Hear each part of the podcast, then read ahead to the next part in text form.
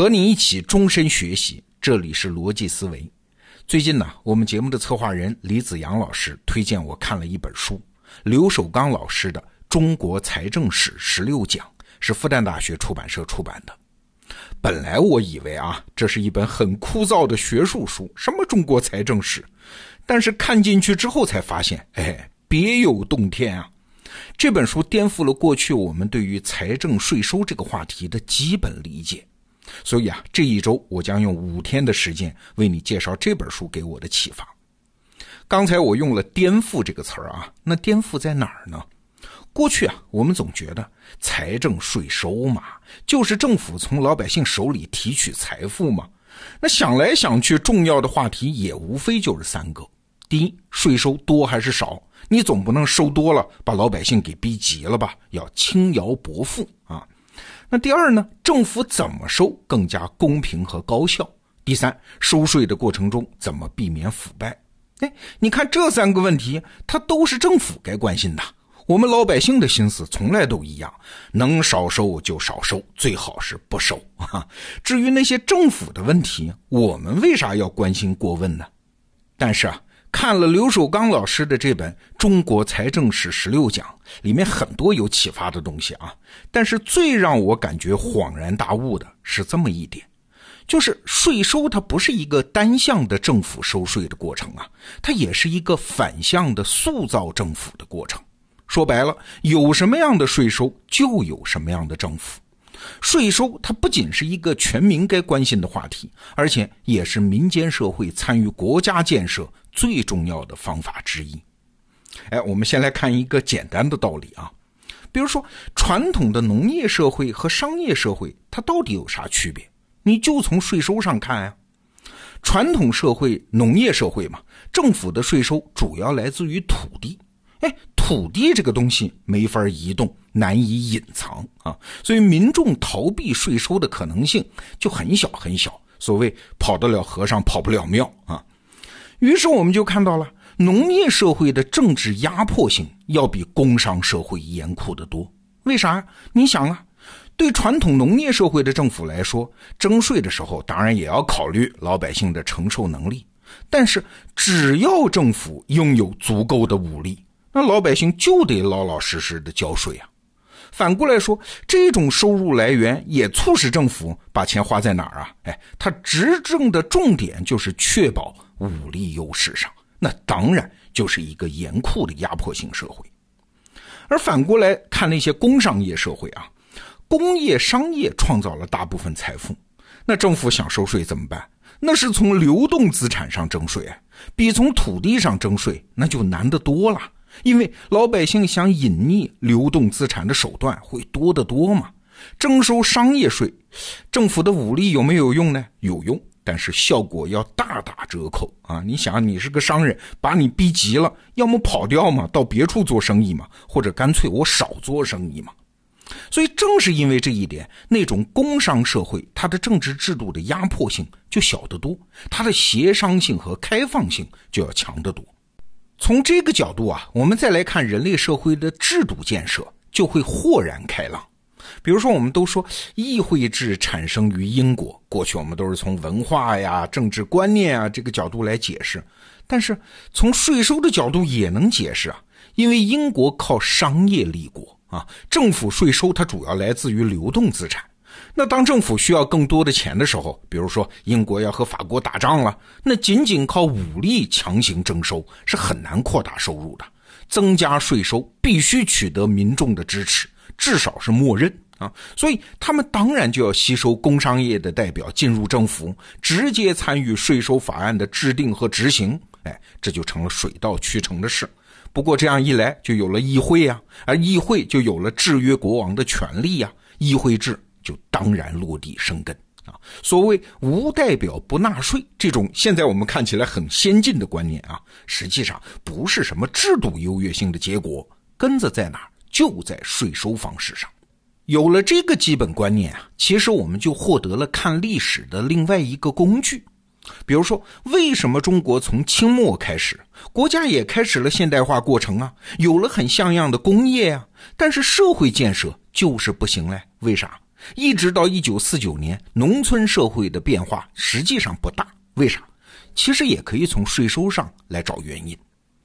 清政府后期，它主要的税收增长是来源于海关嘛，一度高达清政府总税收的四分之一。那你想，在农村收税，那个成本多高啊？就算没有老百姓抗税啊，仅仅挨家挨户把税收上来，就是一个耗费很大的工程啊。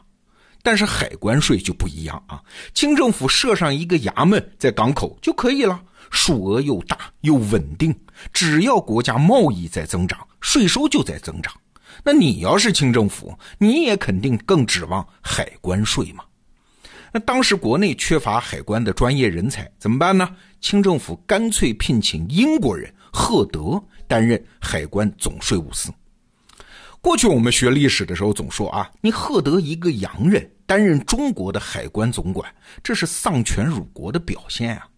但是你想想看，赫德这个英国人，他一干就是半个世纪，长达五十年，和清政府上上下下的关系那么好，这恐怕就不是外国人强加给我们的，而是当时清政府自己的需求。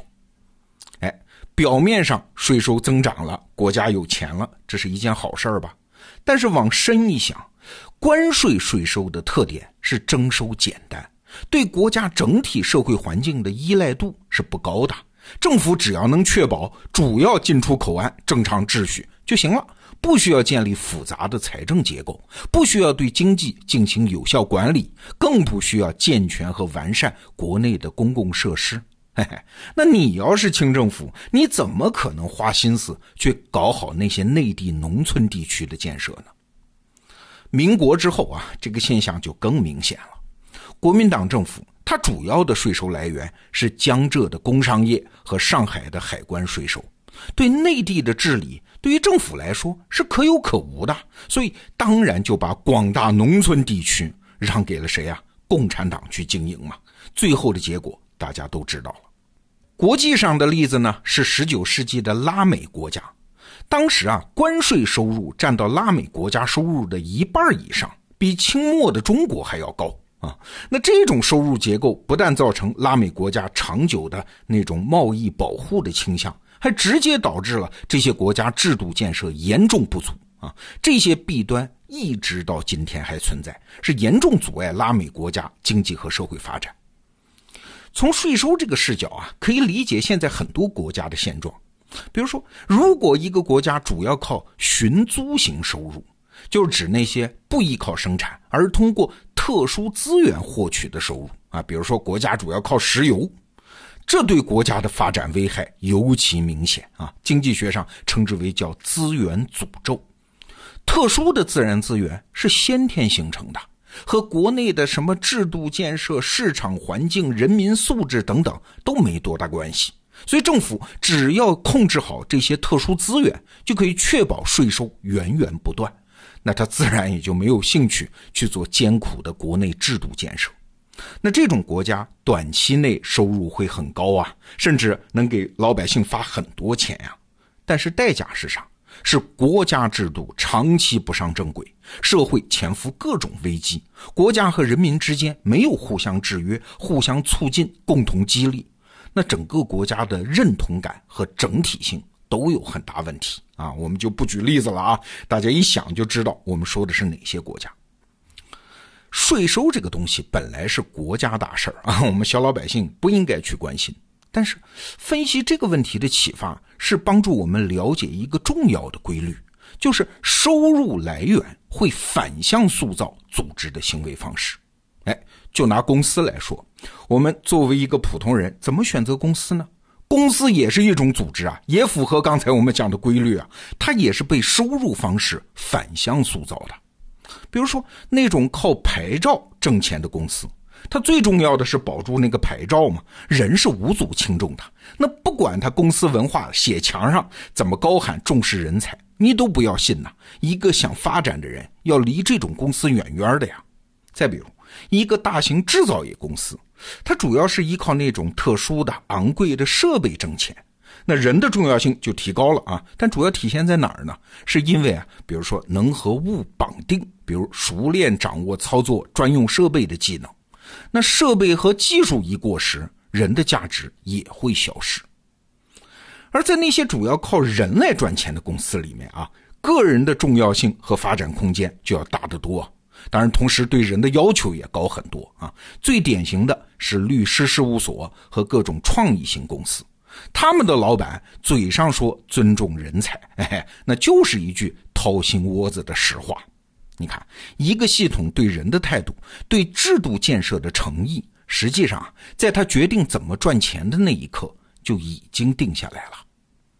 好，向你推荐刘守刚老师的这本《中国财政史十六讲》。我受到很多启发，这本书的电子书已经在得到 APP 上架。我们和复旦大学出版社合作，有一个限时独家特价啊！点击这期节目的文稿就可以拿下。